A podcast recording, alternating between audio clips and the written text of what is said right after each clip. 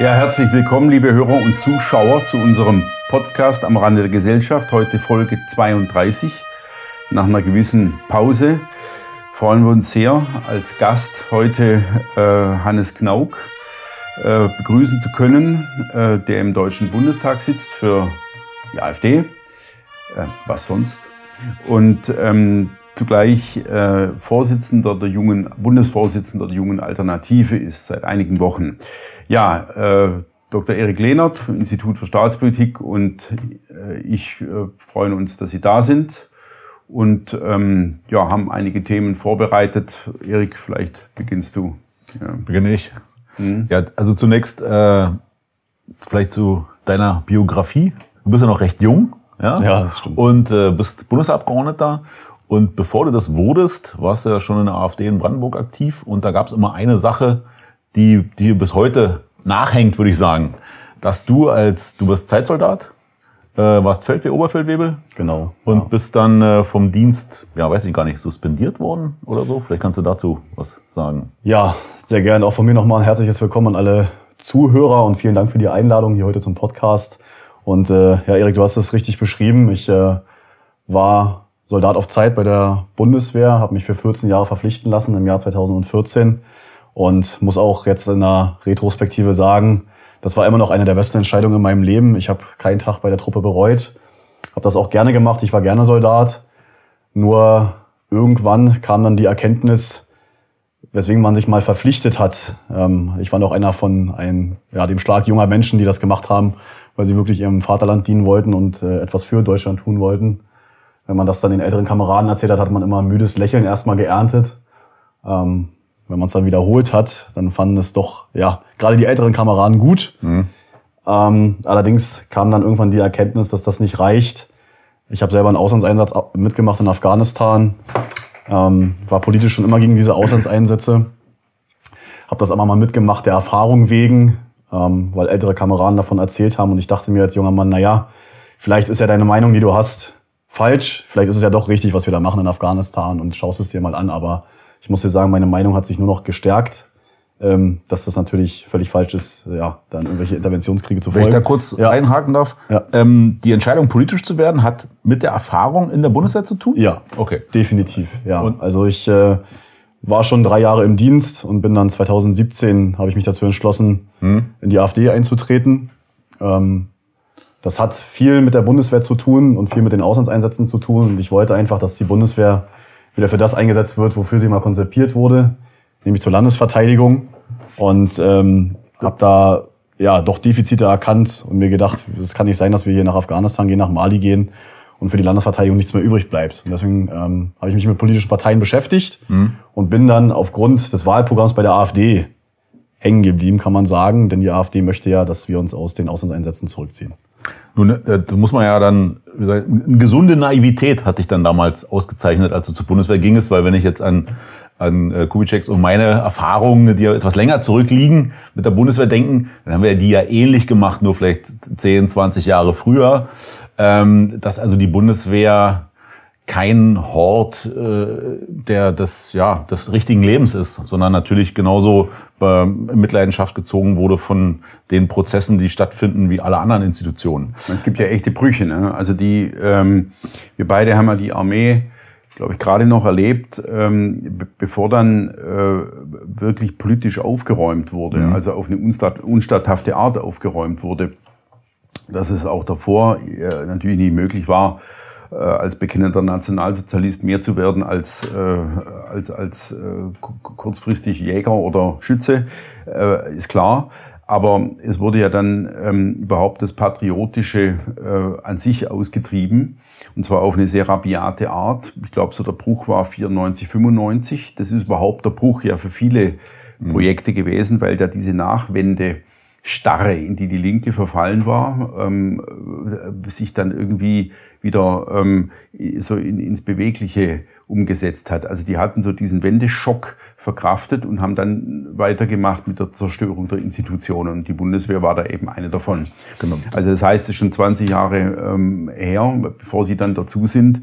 Und wann ist die Wehrpflicht abgeschafft worden? Das war 2011. Das war elf. ausgesetzt. Ja, ja, oder ausgesetzt. Genau. Ja.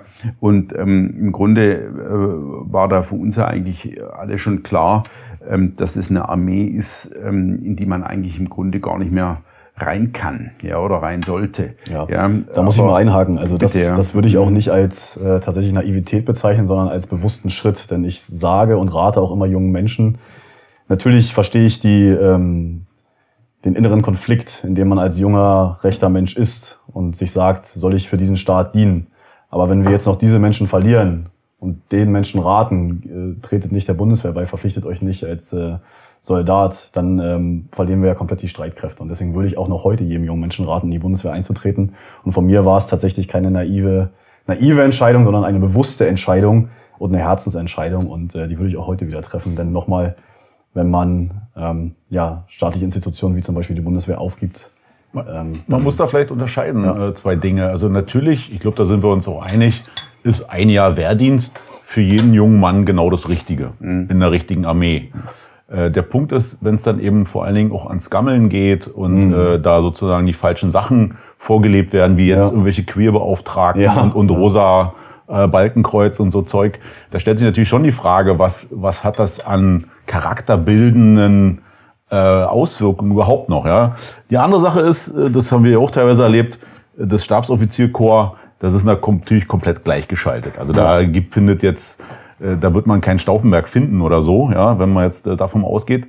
Das sind vielleicht fast zwei verschiedene Sachen. Also das, wie, wie man also das Der Wurm war früh schon drin. Mhm. Äh, wenn, das, wenn das heute dann irgendwie Queerbeauftragten sind oder so, war das damals bei uns eben schon so, dass aus meiner Sicht auch mit der, mit der Zeit junger Menschen schäbig umgegangen wurde, äh, weil man ähm, bei der Ernst gefehlt hat. Also es gab eben den Einsatz nicht. Und das war dann schon so, äh, in unserer Einheit jetzt speziell nicht, weil es eben eine, sehr besondere Einheit war. Glaube ich, bei dir war auch mehr los. Aber es gab Einheiten, bei denen aus meiner Sicht mit der Lebenszeit äh, der jungen Männer ähm, auf, eine, auf eine ungute Art verschwenderisch umgegangen wurde, ihnen ununterbrochen signalisiert hat, es kommt nicht so drauf an, wir ja. simulieren jetzt, was wir eigentlich durchführen müssten.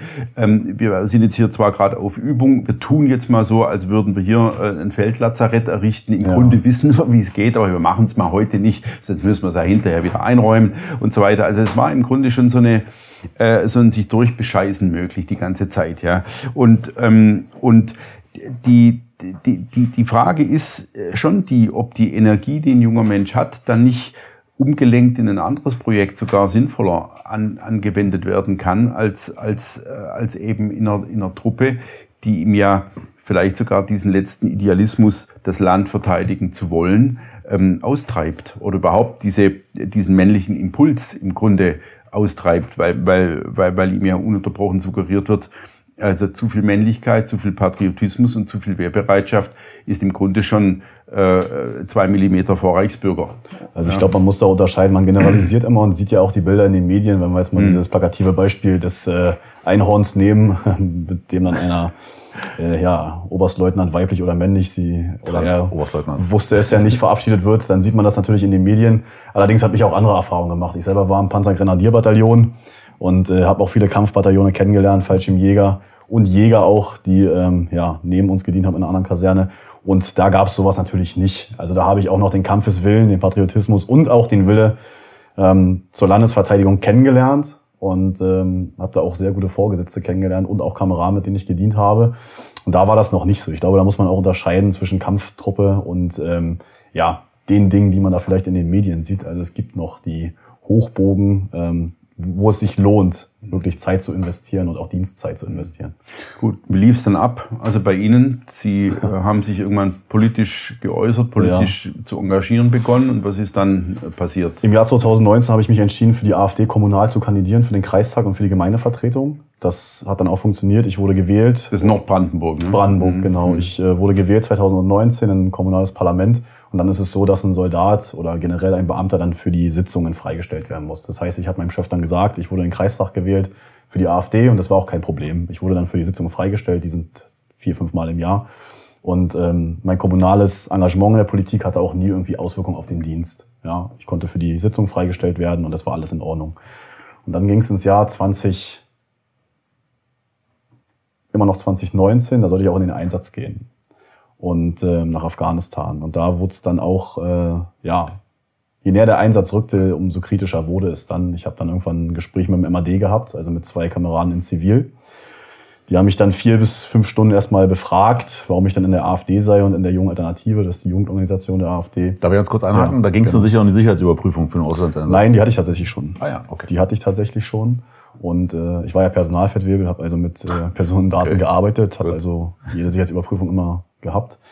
Ähm, ja, und dann kam der große Rundumschlag. Dieses Verhör ging ungefähr fünf Stunden, habe ich gerade schon mal gesagt. Was war der Anlass? Ähm, der Anlass war tatsächlich mein Engagement in der AfD Brandenburg und der Jungen Alternative Brandenburg. Also man okay. sagte mir, diese Organisationen, Parteien werden ja vom äh, Verfassungsschutz beobachtet und äh, das passt mit dem Dienst nicht Also das zusammen. hängt dann schon mit der allgemeinen Welle zusammen, ja. als der Verfassungsschutz quasi aufwachte und erkannte, ja. oho, was können wir gegen die AfD genau. machen?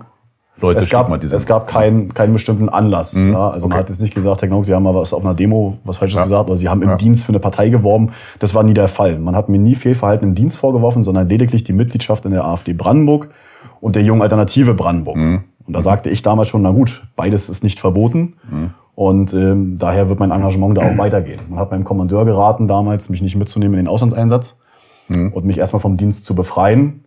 Ähm, bis dann mal geklärt wurde, wie meine ja, Einstellung zur freiheitlich-demokratischen Grundordnung ist. Mein Kommandeur hat das verneint, mhm. hat mich mitgenommen in den Auslandseinsatz. Ich habe mich dann während des Auslandseinsatzes fernmündlich äh, für den Landesvorstand der JA Brandenburg beworben, wurde da auch gewählt und hatte dann das zweite Gespräch mit den Kameraden des MAD nach meinem Auslandseinsatz. Mhm. Ja. Mhm. Und da wurde mir dann quasi zur Last gelegt, dass man mir doch damals durch die Blume gesagt hätte, treten Sie lieber aus aus der AfD und aus der JA Jetzt haben sie sich noch einen Landesvorstand wählen lassen. Wie passt das denn zusammen? Und ich habe wieder betont, beides ist nicht verboten. Und mein politisches Engagement wird da auch weitergehen. Okay, und daraufhin äh, war dann die Freistellung vom Dienst? Daraufhin kam dann wenige Monate später der Befehl vom Divisionskommandeur runtergebrochen auf Brigade mhm. und dann irgendwann Bataillonsebene, dass mein Kommandeur mir ein Uniformtrageverbot auszusprechen hat mhm. und mich erstmal zu Hause lässt. So. Also Dienst, aber zu Hause und nicht in Uniform. Genau. Dienstort war dann quasi daheim, ohne Uniform. Homeoffice. Und ich musste, und ich musste dann immer noch in die Kaserne, um gewisse Sachen zu unterschreiben. Und nochmal, der Vorwurf lautete nur Mitgliedschaft AfD Brandenburg und JA Brandenburg. Und es also nie, nie irgendwas Konkretes Nein. jetzt, dass Sie mit Äußerungen konfrontiert Nein. worden wären oder mit nur diese beiden Mitgliedschaften. Die Mitgliedschaft an sich schon. Genau, und äh, dieser Zustand hat dann so lange angehalten, bis Sie in den Bundestag gewählt Tatsächlich wurden. ja. Oder bist du? Entschuldigung. Anderthalb Jahre wurde dann ermittelt. Ja. Vorermittlungen. Ein gerichtliches Disziplinarverfahren gab es nie und wurde nie eröffnet. Ja. Eineinhalb Jahre wurde ermittelt. Ich saß zu Hause bei 100% Bezügen. Ja, muss man dem Steuerzahler ja auch immer mal wieder bewusst machen. Und ähm, rausgekommen ist nie was. Nicht mal der Beginn eines Verfahrens. Und ähm, nun liegt es auf Eis, weil ich eben gewählt wurde in den Deutschen Bundestag und pausiert quasi für vier Jahre. Genau, danach würde es dann weitergehen. Danach würde es weitergehen, wenn ich nicht mehr gewählt werde. Und haben Sie denn damals, oder hast du damals ein äh ein Verfahren angestrengt, um dich wieder in den Dienst reinzubringen? Oder hast du erstmal abgewartet, was die Bundeswehr da Also ich habe natürlich einen, rechtlich, einen rechtlichen Beistand mhm. genommen. Mhm. Und ähm, wir haben das aber auch realistisch gesehen. Wenn eine Institution wie der Verfassungsschutz oder der militärische Abstimmdienst jemanden aus dem Dienst fernhalten möchte oder tilgen möchte, dann macht er das auch. Dann kann er das. Wir haben natürlich dagegen geklagt, dass das mhm. Ganze öffentlich gemacht wurde. Mhm. Ja, aber gegen die Einstufung als solches, äh, das mhm. hat auch okay. wenig Erf äh, Gut, wenn man, wenn man das jetzt nochmal zurückholen, was wir vorhin besprachen. Was macht das mit den Kameraden, die sowas mitbekommen? Ja, äh, was äh, bedeutet das für diejenigen, die sich überlegen, ob sie sich länger verpflichten? Ja, was hat das innerhalb der AfD für Auswirkungen, weil sie ja nun nicht der einzige Soldat sind, der sich für die AfD engagiert? Richtig, also natürlich hat das eine abschreckende Wirkung. Und ähm, ein junger Mensch, der sich vielleicht in der AfD oder der jungen Alternative engagieren, gerne engagieren würde, nimmt davon natürlich Abstand, wenn er schaut, dass er womöglich dienstrechtliche Konsequenzen zu fürchten hat, egal ob in Polizei oder Bundeswehr. Und das ist natürlich ein grundlegendes Problem in diesem Land. Ähm, es gibt auch Gegenbeispiele, wo dann nichts passiert, aber ich glaube, wenn man dann irgendwie ein Mandat anstrebt, sei es kommunal oder auf Landes- oder Bundesebene, dann schlägt der Dienst schon mit seiner vollen Härte zu. Und das wirkt natürlich abschreckend auf die jungen Kameraden, ja. Hm. Das heißt, äh, bestrafe einen, erziele viele. Ja. Äh, Das ist die eine Seite. Die andere Seite ist, wie hast du es im Kameradenkreis erlebt? Ich meine, sowas ist ja eine gewisse, hat eine stigmatisierende Wirkung. Und die Erfahrung ist ja, dass man oft Kameraden so unter drei äh, bleiben die Kameraden, ja, aber offiziell ist man, wird man Ja. natürlich dann schon geschnitten. Ja. Ja, Erik, also das einschneidendste Erlebnis war dann das erste Mal wieder in der Kaserne, als mich dann äh, am Kasernentor der S2-Feldwebel abgeholt hat und mich dann durch die Kaserne begleitet hat, hoch zum Kommandeur, weil ich irgendwas unterschreiben musste. Das war natürlich ein Spießrutenlauf. Ja. Die alten Kameraden standen draußen vor den Blöcken und man hat quasi gesehen, dass ich nur noch in Begleitung jetzt ähm, durch die Kaserne laufen darf und mein Bild in Zivil hing in der Wache, dass dieser Mann nicht mehr hier rein darf. Und ähm, die Reaktion meiner Kameraden fand ich aber bemerkenswert. Man hat sich eher über diese Maßnahmen lustig gemacht und mir wirklich die Stange gehalten und mir auch Mut zugesprochen und mir auch versichert, bis auf Kommandeurs- und Stellkommandeursebene, dass ich von der Truppe niemals irgendwelche Repressalien hier erfahren hätte, weil ich immer mit offenen Karten gespielt habe. Ich habe immer angemerkt, bei welcher Partei ich bin, dass ich mich kommunal engagiere und ähm, habe alles angemeldet, vorschriftenkonform, wie ich natürlich war. Und äh, von den Kameraden habe ich nur Unterstützung erfahren. Und ähm, mir wurde auch oftmals gesagt, dass mir da großes Unrecht geschieht, ja. Gut. Das ist ja eine Erfahrung, die man öfter macht, also der Kameradenkreis. Aber ähm, letztlich geht es natürlich auch darum, dass dieses Beispiel Schule macht und deswegen glaube ich auch wird ja so oft betont, Definitiv. dass du ein Extremist, der nicht mehr Uniform und so Ja. weiter. Ne? Also das Ja. funktioniert in gewissermaßen ja schon, weil wie du sagst, andere werden sich davon sicher abschrecken lassen. Ja. Aber wollen wir vielleicht zum, zum Thema junge Alternative kommen? Ja, ja. Ähm, also ich war ja in Apolda dabei, als sie gewählt wurden zum neuen JA-Vorsitzender. Der Vorgänger war, glaube ich, Carlo Clemens. Genau, ne? ja. Und sie haben dann übernommen und sind dort auch mit einer überwältigenden Mehrheit ähm, gewählt worden. Äh, wie ist es? Haben Sie Rückhalt in allen Landesverbänden? Äh, Haben Sie einen guten Stand? Ne? Ja, ich würde mal sagen, definitiv, denn mit diesem Wahlergebnis ähm, bin ich natürlich sehr zufrieden. Was wir als Jugend manchen Mandatsträgern oder Parteifunktionären in der AfD voraus haben, ist die, ich nenne es mal, lagerübergreifende Unterstützung auch für einen Kandidaten. Denn bei uns herrschen wenig Ressentiments, nur weil man aus einer bestimmten Region in Deutschland kommt. Und die Idee dahinter war, mit der Kandidatur für den JA-Vorsitz, dass es jetzt nicht jemand übernimmt, der kein Mandat hat und vielleicht noch einen normalen, einem normalen Berufsleben nachgeht, sondern dass es eben jemand macht, der schon in einem Landtag oder im Bundestag sitzt. Denn, sind wir mal ehrlich, in Teilen der AfD herrschen immer noch Vorbehalte gegenüber der Jugendorganisation. Und ich glaube, jemand, der dann in der Fra- Bundestagsfraktion sitzt, den schießt man vielleicht weniger an, wenn man mit dem noch zusammenarbeiten muss in Berlin, als äh, jemand, der ja kein Mandat hat oder mit dem man äh, irgendwie jetzt äh, ja nicht zusammenarbeiten muss. Und auch in der Bundestagsfraktion gibt's ja noch den einen oder anderen Abgeordneten, der tatsächlich kritisch der jungen Alternative gegenübersteht. Und äh, da wollten wir ein bisschen ausgleichend wirken. Und das wird mir auch in den nächsten zwei Jahren hoffentlich gelingen, da bin ich mir sicher. Die, das ist ein gutes Stichwort. Ähm, Vorbehalte gegen die junge Alternative. Wo, wo, also ich, klar, kann man sich vorstellen, aber äh, vielleicht schilderst du mal kurz, worin die bestehen. Also, weil normalerweise müsste ja die AfD dankbar sein, dass es eben junge Leute gibt, die sich für die Partei engagieren. Ja, letztlich ja nicht unbedingt immer im Hinblick auf ein Mandat, sondern einfach, weil es ja aus einem überschießenden, patriotischen oder was weiß ich für ein Gefühl passiert. Ja, also müsste man dankbar sein, dass das jemand macht. Der Meinung bin ich auch. Das hat aber leider noch nicht jeder in der AfD verstanden, so habe ich das Gefühl.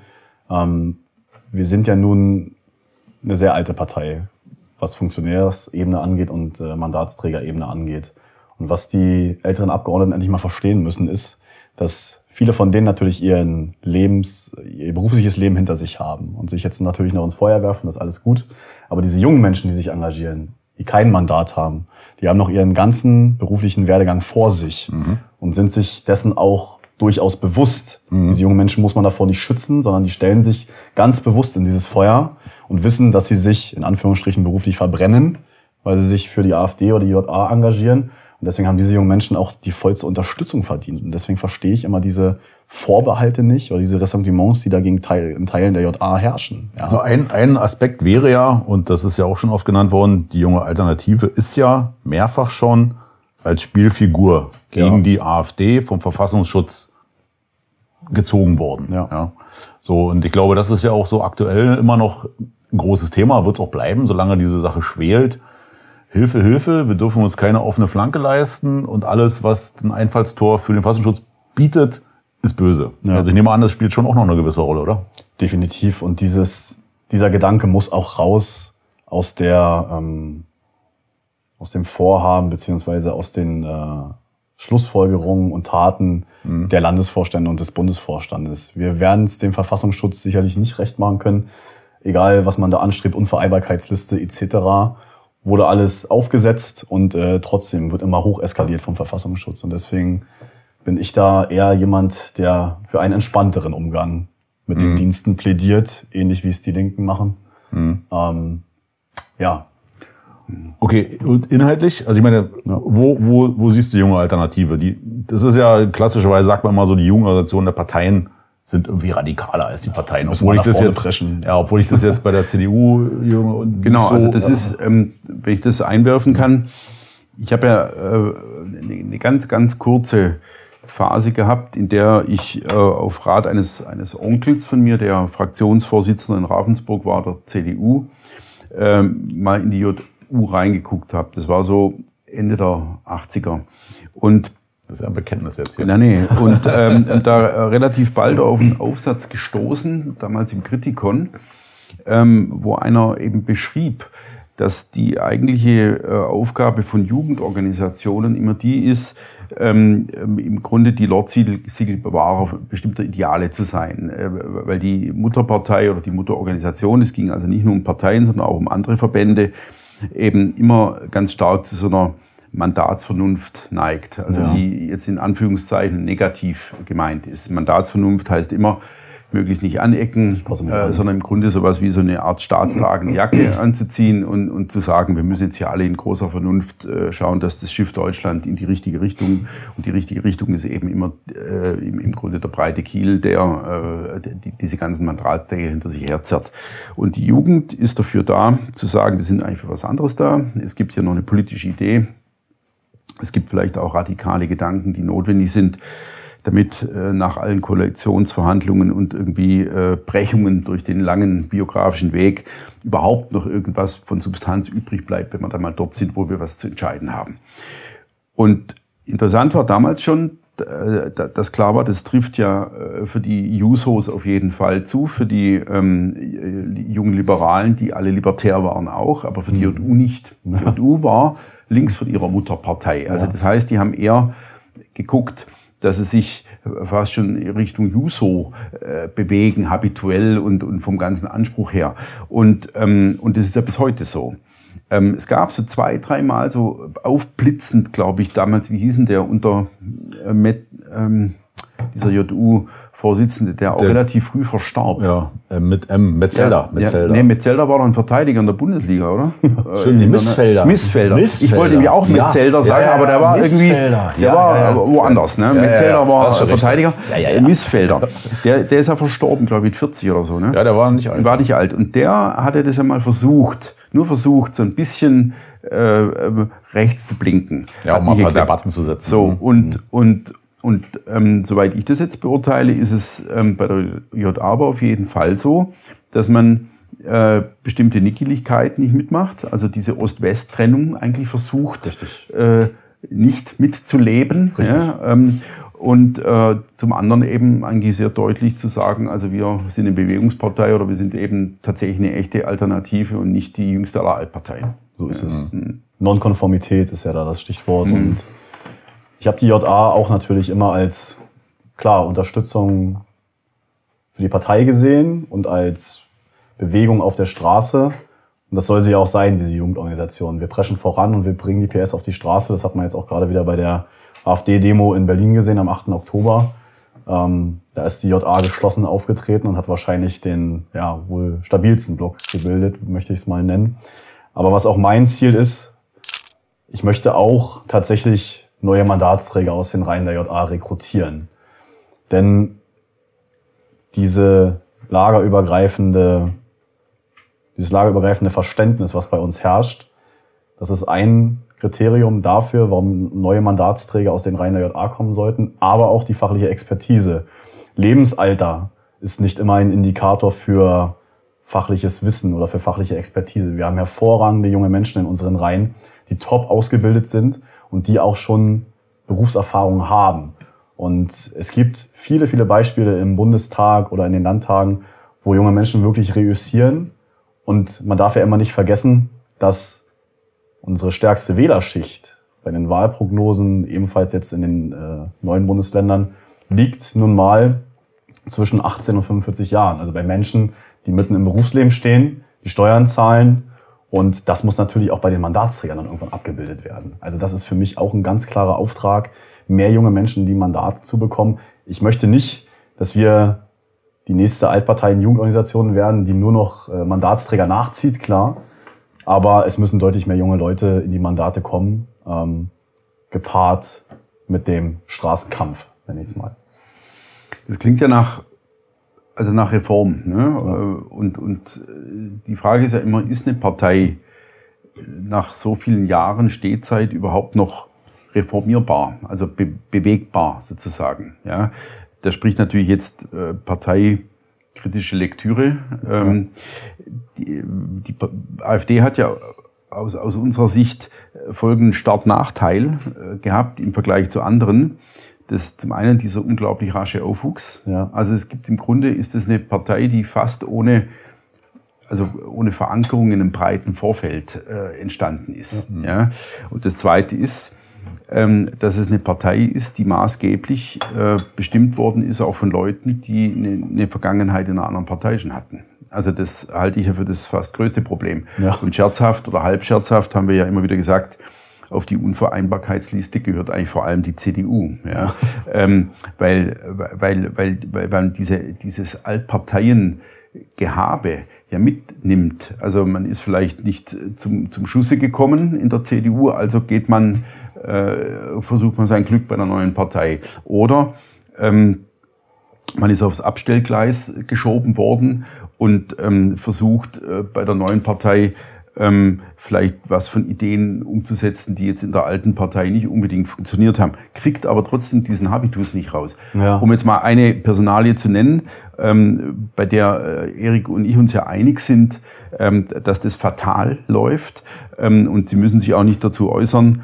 Ähm, das ist jetzt Erika Steinbach beispielsweise, die so ganz klassische, äh, eine klassische alte CDU-Tante ist, ähm, die sich auf eine sehr, sehr wichtige Position gesetzt hat ähm, und im, im Grunde aber ähm, auch den Medien gegenüber äh, dieses Altparteienverhalten der Distanzierung nach innen ja. beispielsweise ähm, äh, beinahe wie abrufbar, wie so ein Flipperautomat eigentlich lebt. Mhm. Ja? Zum Glück, und das ist jetzt äh, bloß in Klammer, ist sie ja jetzt beim Parteitag, Bundesparteitag durchgereicht worden und eben nicht ähm, in den Bundesvorstand gekommen. Das war aus meiner Sicht wieder ein gutes Zeichen. Ähm, also dass aus die Partei übrigens auch.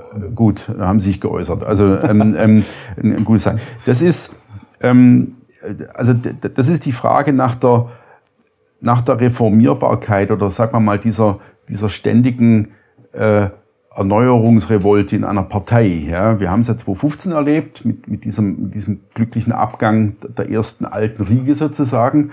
Wie ist es? Ja? Welchen Satz ich auf jeden Fall nicht mehr hören kann aus den Reihen der Partei, ist, dass wir noch eine junge Partei sind und noch viel lernen müssen. Wir sind keine junge Partei mehr. Nächstes Jahr gibt es uns zehn Jahre. Und ich bin mir aber sicher, dass diese, ich würde es gar nicht mal Erneuerung nennen, ähm, sondern eher Reform vollzogen werden kann. Denn wir sehen ja, wie sich bestimmte Abgeordnete oder Funktionäre von selber, ähm, ja, von selber gehen und die Partei verlassen. Und ich glaube, wir sind da in der AfD auf einem sehr guten Weg. Wir haben einen hervorragenden neuen Bundesvorstand gewählt. Ähm, und da sehe ich auch die Jugend nochmal als, äh, ja, in gewisser Weise auch als Vorbild, diesen Weg zu begleiten. Ich würde mir mehr junge Menschen wünschen, die sich in dieser Partei engagieren, vor allem auch auf kommunaler Ebene. Ich breche das immer gerne runter auf, meinem Kreis, auf meinen Kreisverband. Wir hatten 2019 30 Mitglieder. Wir sind jetzt bei 150.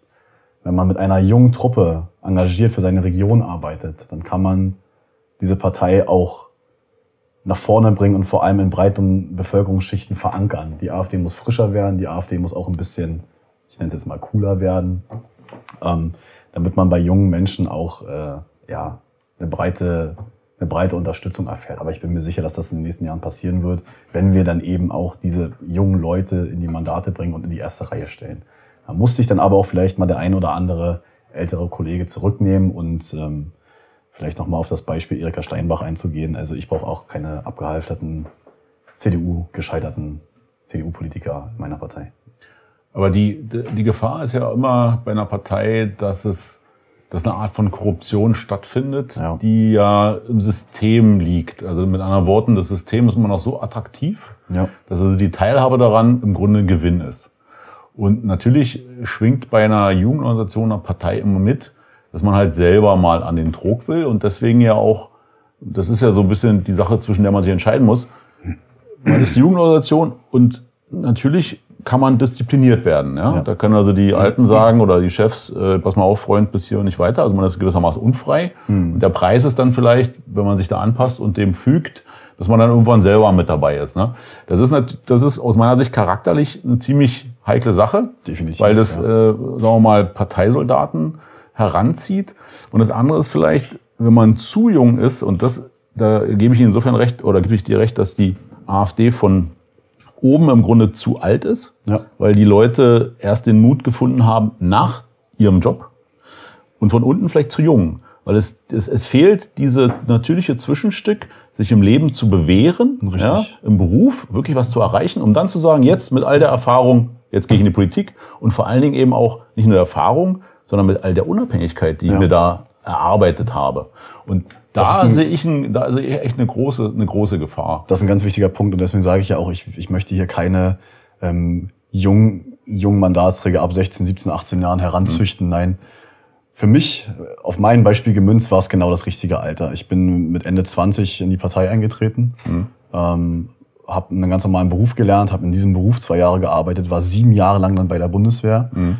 habe also ein festes Standbein im beruflichen Leben gehabt und auch im privaten Leben und äh, hätte mich auch zurückziehen können, dieses private Leben und das jetzt auch bis zum Ende meiner Dienstzeit als Berufssoldat vielleicht irgendwann mal leben können. Mhm.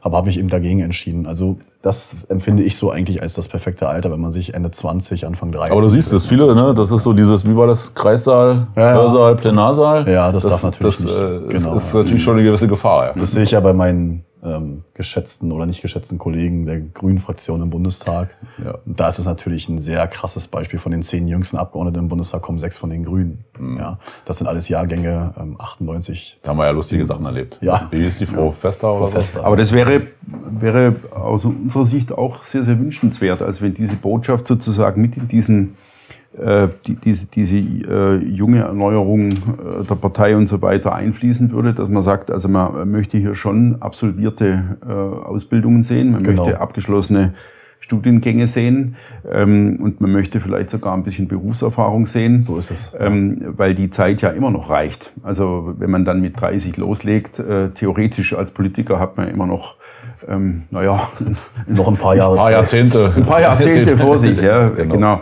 Ähm, und und ähm, das ist also eine, eine, eine Sache, die wir, die wir äh, absolut genauso sehen. Ja. Und, und wie gesagt, äh, das, was ich vorhin im Vorgespräch schon ansprach, ähm, äh, die Partei äh, hat ja zum einen diesem Milieu eine ungeheure Sicherheit dadurch verschafft, dass es eben möglich ist, sein Gesicht zu zeigen ähm, und am Ende dann doch auch mal aufgefangen zu werden, äh, wenn es ansonsten beruflich schwierig werden könnte. Da rede ich jetzt nicht vom Handwerk und auch nicht unbedingt von der freien äh, Wirtschaft, sondern ja.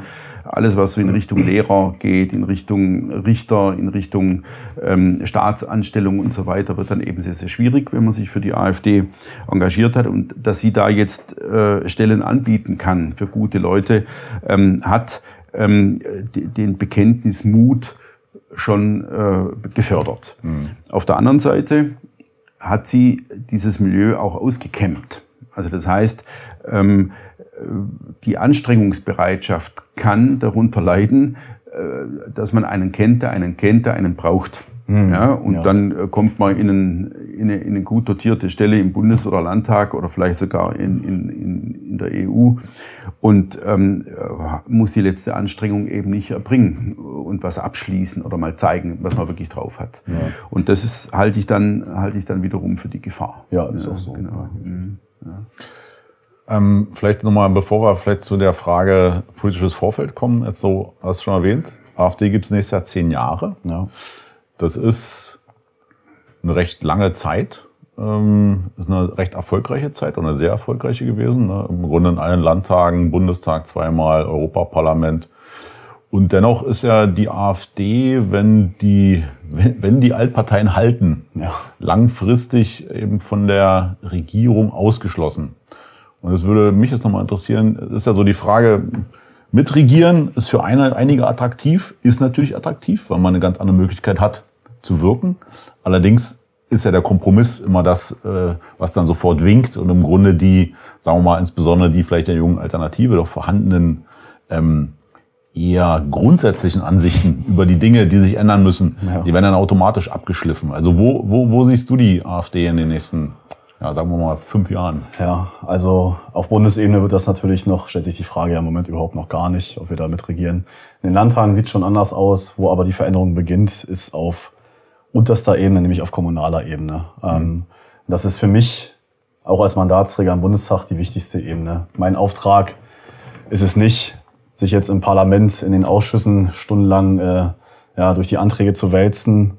Mein Auftrag ist es, Menschen auf kommunaler Ebene zu unterstützen, sei es mit Expertise von meinen Mitarbeitern oder finanziell. Denn auf der kommunalen Ebene, in den Gemeindevertretungen und in den Stadtverordnetenversammlungen, da herrschen diese Vorbehalte gegenüber der AfD.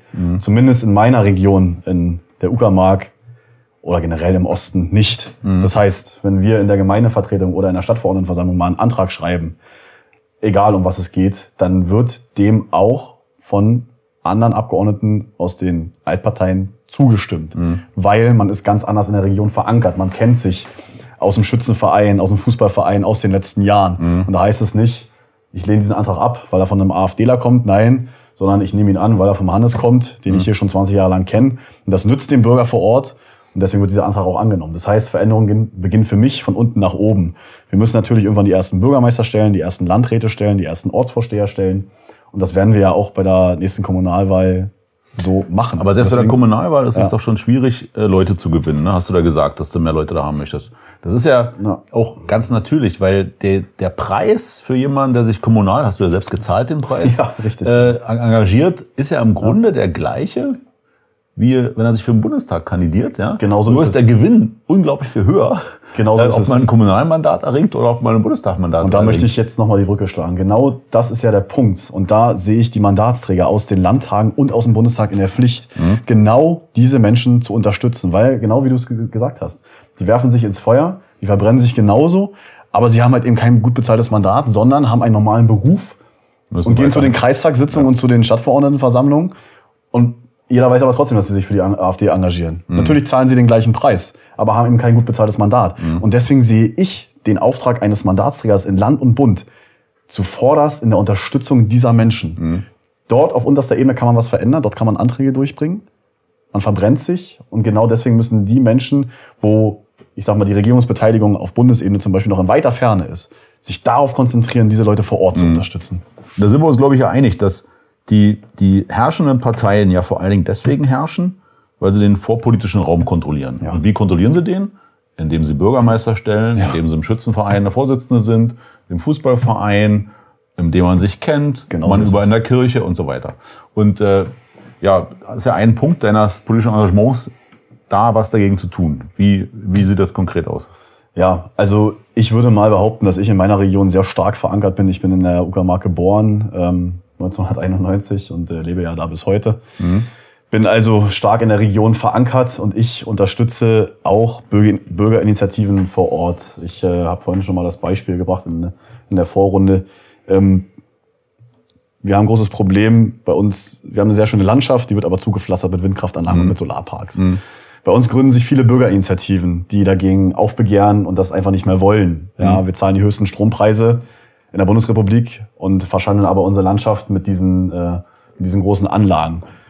Jetzt gründet sich eine Bürgerinitiative und dann unterstütze ich diese Bürgerinitiative. Ich unterstütze sie einmal mit der Expertise meiner Mitarbeiter. Das heißt, meine Mitarbeiter unterstützen dann und schreiben dann gemeinsam mit dieser Bürgerinitiative Anträge an, den, an, den, an die Landrätin oder an die Landesregierung.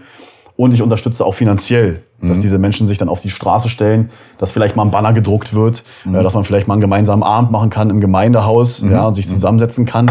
Und das ist doch die Aufgabe eines Wahlkreisabgeordneten, dass man die Interessen der Bürger vor Ort wahrnimmt und die dann auch unterstützt. Ja. Wie verbreitet ist denn sowas in der AfD? Solches Engagement Ja. vor Ort? Meiner Meinung nach noch viel zu wenig. Na, denn ähm, jeder weiß ja, was so ein Bundestagsabgeordneter bekommt. Ja, Nicht verdient, sondern bekommt. Und äh, welche Pauschalen da dann noch steuerfrei gezahlt werden. Und diese Kohle, dieses Geld, die muss einfach mal in Bürgerinitiativen fließen, in Menschen, die sich vor Ort engagieren, in junge Aktivisten fließen. Weil nochmal, das sind die Leute, die kein gut bezahltes Mandat haben. Sie werfen sich trotzdem für die Sache in die Bresche Ja. und ähm, ja, haben die Unterstützung von den Mandatsträgern. Und damit kommen wir vielleicht noch zu einem anderen Thema. Und zwar ist ja, wenn man jetzt auf die allgemeine Situation blickt, Energiepreise steigen, es, äh, illegale Migration ist wieder auf einem Höhepunkt, der noch über 2015 hinausgeht. Da hatten jetzt ja alle irgendwie die Erwartungshaltung, jetzt kommt angesichts des kalten Winters, kommt jetzt der heiße Herbst. Die Leute gehen auf die Straße und äh, da tut sich politisch was. Ja? Also das, die Masse wird Subjekt. Ja.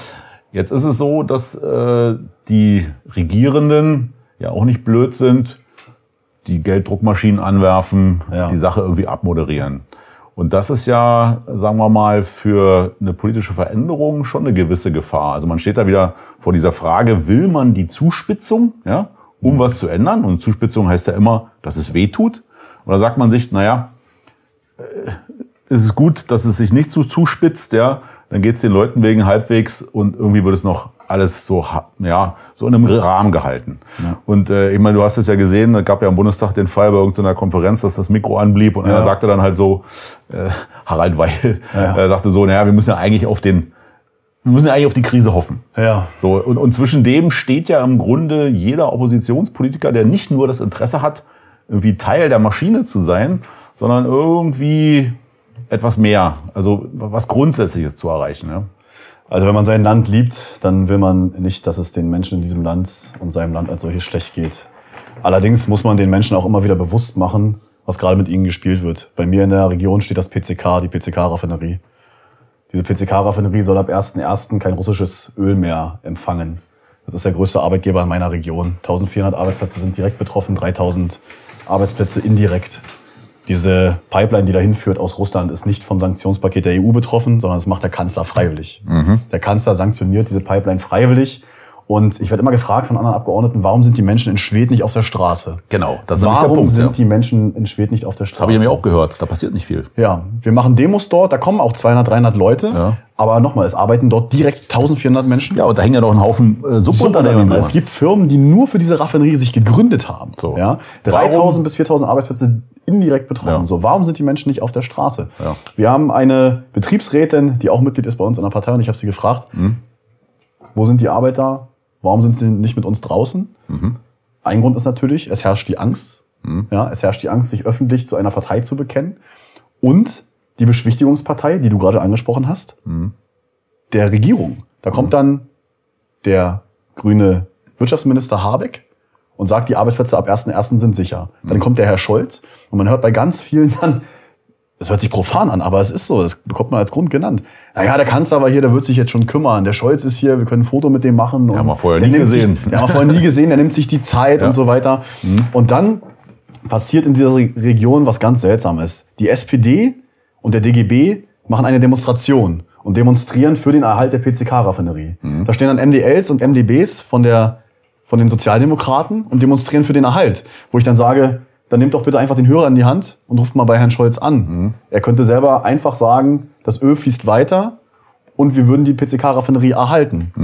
Also es ist eine viel Mischung aus Angst. mhm. Es ist eine Mischung aus Angst, Beschwichtigungstaktik der Regierung und natürlich auch wurden dann jetzt äh, in diesem in den letzten Wochen auch äh, dann nochmal Corona Maßnahmen aus, ausgezahlt. Jeder Mitarbeiter hat dann so 3000 Euro erhalten. Ich weiß nicht, ob das auch gemacht worden wäre, ähm, ja, wenn es diese Sanktionen jetzt nicht gegeben hätte. Aber unterm Strich heißt doch, dass, die, dass das Beschwichtigungskonzept aufgeht. Natürlich, Ja? So, und ja. das muss man ja sagen, wenn es für die Leute um die Zukunft geht, und es Ja. genügt schon zu sagen, pass auf, euer Kurzarbeitergeld ist gesichert, Ja. dann stellt sich natürlich die Frage, was ist denn eigentlich mit einer abstrakten oder relativ abstrakten Bedrohung, wie zum Beispiel durch die illegale äh, Zuwanderung, ja. die ja die meisten von uns gar nicht direkt betrifft. Ja, nehmen wir jetzt mal den, das Beispiel hier in, in Illerkirchen. So, ja, das betrifft ja immer nur wenige, das wird medial natürlich ausbreitet, aber für die meisten ist es eine abstrakte Bedrohung. Richtig. Und wie soll man denn da dann die Leute äh,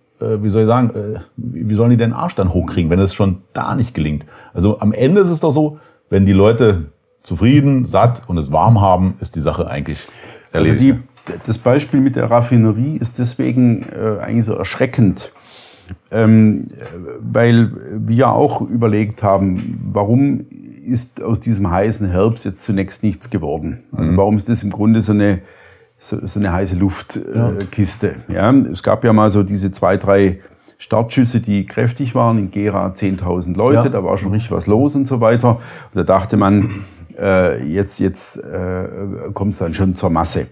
Es ist aber dazu nicht gekommen.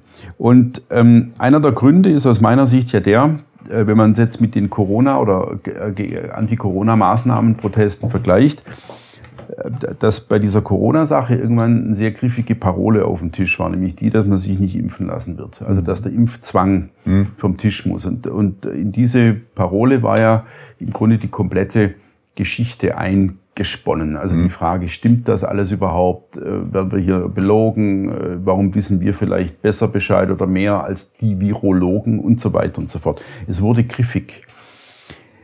Äh, die, die Demos in Gera und anderswo, die groß waren und die jetzt immer kleiner werden, haben keine griffige Parole. Elsässer hat es äh, in seiner unnachahmlichen Art ähm, in Leipzig jetzt nochmal versucht mit Ami Go Home, hm. äh, was nichts anderes als der einfallslose Versuch war, ähm, mal eine Sache wenigstens auf eine Parole zu bringen. Es hat aber überhaupt nicht mehr gezogen, also 0,0. Da waren 1000 Leute, wenn überhaupt, ja, und 15.000 waren angemeldet. In der Raffinerie gibt's ja aber ein, ein ganz klares regionales Thema, das mich sofort betrifft. Ja? Und dass das auch nicht funktioniert, legt aus meiner Sicht die Frage auf eine andere Ebene. Also ist das, was ist das? Ist das eine generelle, fast müde Einsicht darin, dass Demonstrationen am Ende nichts bewirken? Also das heißt, dass es, dass es ein, ein, ein Mittel ist, das in so einer Demokratie, die so aufgestellt ist wie unsere, gegen die berühmte Mauer aus Kautschuk läuft, wie wie Mohler das nannte, ne, Armin Mohler, der eben sagte, das hat, handelt sich hier nicht um eine harte Mauer, durch die man durchkommt äh, und so weiter, sondern es ist im Grunde ein Zurückfedern. Ja. Also äh, das, äh, ich muss sagen, die Erzählung hatte ich nicht auf dem Schirm, ähm, dieses sehr konkrete Beispiel, aber das ist dann schon eine, ähm, eine, eine Sache, die die Frage aus meiner Sicht nochmal verschärft. Was ist los? Was, warum passiert nichts? Mhm. Ja. Aber wir haben ja das Gegenbeispiel, was Demonstrationen anbetrifft, eben genau mit der Impfpflicht bei, bei der Corona-Geschichte gehabt. Ja? Also ich bin mir sicher, wenn die Menschen nicht auf die Straße gegangen wären und dieser Druck eben von der Straße nicht da gewesen wäre, dann hätten sich eben einige Abgeordnete aus dem Deutschen Bundestag auch nicht dafür entschieden, der Impfpflicht nicht zuzustimmen. Und da haben wir doch eigentlich das Gegenbeispiel, dass eben dieser Straßenkampf etwas bringt. Ja? Und wenn man nur zu seinem Abgeordneten aus dem Wahlkreis geht und sagt, du pass mal auf, ähm, dass äh, mit der Impfpflicht hier, da stimmst du gefälligst mit Nein, weil die Menschen aus deiner Region wollen das nicht. Und genauso wäre es ja auch mit dieser Raffinerie. Aber nochmal, ich glaube, die Beschwichtigungstaktik der, der Regierung, die zieht. Und es werden bei mir jetzt schon im Kreis die ersten 490 Millionen Euro beschlossen für die Transformation dieser Raffinerie in einen eine Wasserstoffregion oder ähm, in Infrastrukturmaßnahmen. Damit soll natürlich die Region und die Menschen in der Region beschwichtigt werden. Und ich habe äh, das Beispiel gesagt, für mich ist das, als wenn man jemanden ins Bein schießt, ihm die Krücken hinwirft und er sich über die Krücken freuen soll. Und genauso ist es. Aber die Leute freuen sich über die Krücken. Und das funktioniert im Moment noch. Das muss man den Menschen aber immer wieder bewusst machen, dass das grundsätzliche Problem natürlich die Regierung ist und das Handeln der Leute, die da gerade in. in ich, glaub, ich glaube, dass die, die Antwort noch ein bisschen woanders liegt, ehrlich gesagt. Und zwar, gefährlich wird ja ein Protest nur dann, wenn er nicht kanalisiert werden kann. Und das war ja ein bisschen bei der Corona-Sache so, da wurde auf einmal deutlich, dass man die ganze Erzählung nicht glaubt. Mhm. Also die ganze nicht. Ja. Und jetzt ist ja so, der Glauben darin, dass die Bundesregierung in der Lage ist, das finanziell irgendwie abzufedern, der ist ja vorhanden. Und damit ist natürlich diesem Protest irgendwie auch die, die, irgendwie die, die Spitze abgebrochen. Der Druck genommen. Ja. Und das ist ja so eine, auch so eine alte Streitfrage. Gab es nicht Phasen, in denen sich die Bundesregierung gefreut hat, dass es die AfD gibt? Ja? Weil letztlich auch das kanalisiert natürlich, ja, und beteiligt. Und ja. die Leute sind im Bundestag und nicht auf der Straße und müssen nicht mühsam überwacht werden, sondern alle da. Und ich glaube, da muss man sich, glaube ich, keine Illusion machen. Das, das ist alles noch ziemlich intakt, was jetzt so die Herrschaftsstrukturen betrifft. Und ähm, deswegen, mich persönlich wundert es das nicht, dass die Leute in, in, in Schwedt nicht äh, massiver demonstrieren, weil das ja so eine Mischung ist. Einmal die Hoffnung, das wird noch gerichtet, ja, ja. weil wer soll es denn sonst richten? Ja? ja. Gibt es dann anderen? Ähm, ja, und dann ist so, man darf ja nie in die Situation, was du ja gesagt hast, kommen, dass die Verelendung einsetzt. Weil jemand, der verelendet und nur die drückende Not kennt, der hat auch nicht mehr den Impuls, äh, sozusagen politischen Willen oder was verändern zu wollen. Ne? Also wir befinden uns da, glaube ich, zurzeit doch wieder in so einer, in so einer Phase, die einem nicht übermäßig viel Hoffnung gibt, was das betrifft. Ne? Also geben ja interessanterweise sogar die Umfragewerte her, ne, die ja so gestiegen sind von, von Bundestagswahlergebnis knappe 11 Prozent, irgendwann mal so auf 15, 16 bundesweit ja. und jetzt ist es aber wieder so bei 14, äh, Tendenz 13 eher. Mhm. Äh, in den neuen Ländern jetzt auch nicht so, dass man da mal eine 3 vorne, also vorne dran sieht. So, so dachte ich eigentlich so, dass das mal in Sachsen, Thüringen und so weiter passiert. Ja. Ähm, Trotzdem ist es natürlich deutlich mehr als woanders. Also die, die, die Frage, die ich mir natürlich dann stelle, aber das ist eine Frage, die ich auch schon mit anderen AfD-Politikern diskutiert habe und die mir natürlich klar sagten, dass das ähm, im, im Grunde dem Wähler nicht zu vermitteln ist. Ähm, das ist äh, natürlich die Frage, äh, dass selbst aus Sicht von AfD-Politikern, die die Absicherung des Bürgers verlangen, die Regierung ja im Moment wieder alles richtig macht. Ja, also eigentlich die, sich die Frage stellt, was würde die AfD jetzt darüber hinaus machen? Vielleicht käme ein bisschen die ethnische Karte rein und man würde sagen, mhm. äh, wir gucken jetzt mal, dass, dass es dann doch wenigstens nur den Staatsbürger erreicht, was wir haben und nicht jeden, der hier reingeschneit ist in den letzten ja. äh, zehn Jahren und so weiter. Aber das ist ja äh, im Blick auf das, was ich meine, fast eine Marginalie. Ähm, die Abhängigkeit von der Krücke wird immer größer. Ja. Und die, ähm, dieses selber stehen können, also auch ähm, selber stehen können, was dann bedeutet, dass man, dass man auch Nein sagen kann. Also dass man sich wirklich auflehnen kann und sagen, also ich habe eure Hilfe nicht nötig ähm, und deswegen bin ich auch nicht gehorsam oder deswegen bin ich auch nicht äh, brav oder ruhig oder melde mich nicht zu Wort und so weiter. Ähm, dieser Konnex ist nicht da.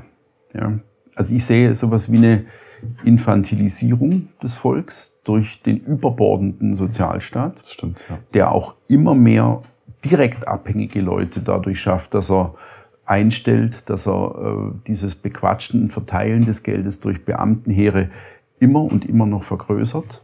Also die Infantilisierung auf der einen Seite und ähm, dieses ganz seichte Zurechtkommen eben mit so einem Minimum. Also mhm. Äh, irgendwie auf einem Niveau, wo es nicht ganz weh tut, aber wo man im Grunde auch weiß, es wird jetzt zu großen Sprüngen nicht mehr kommen können.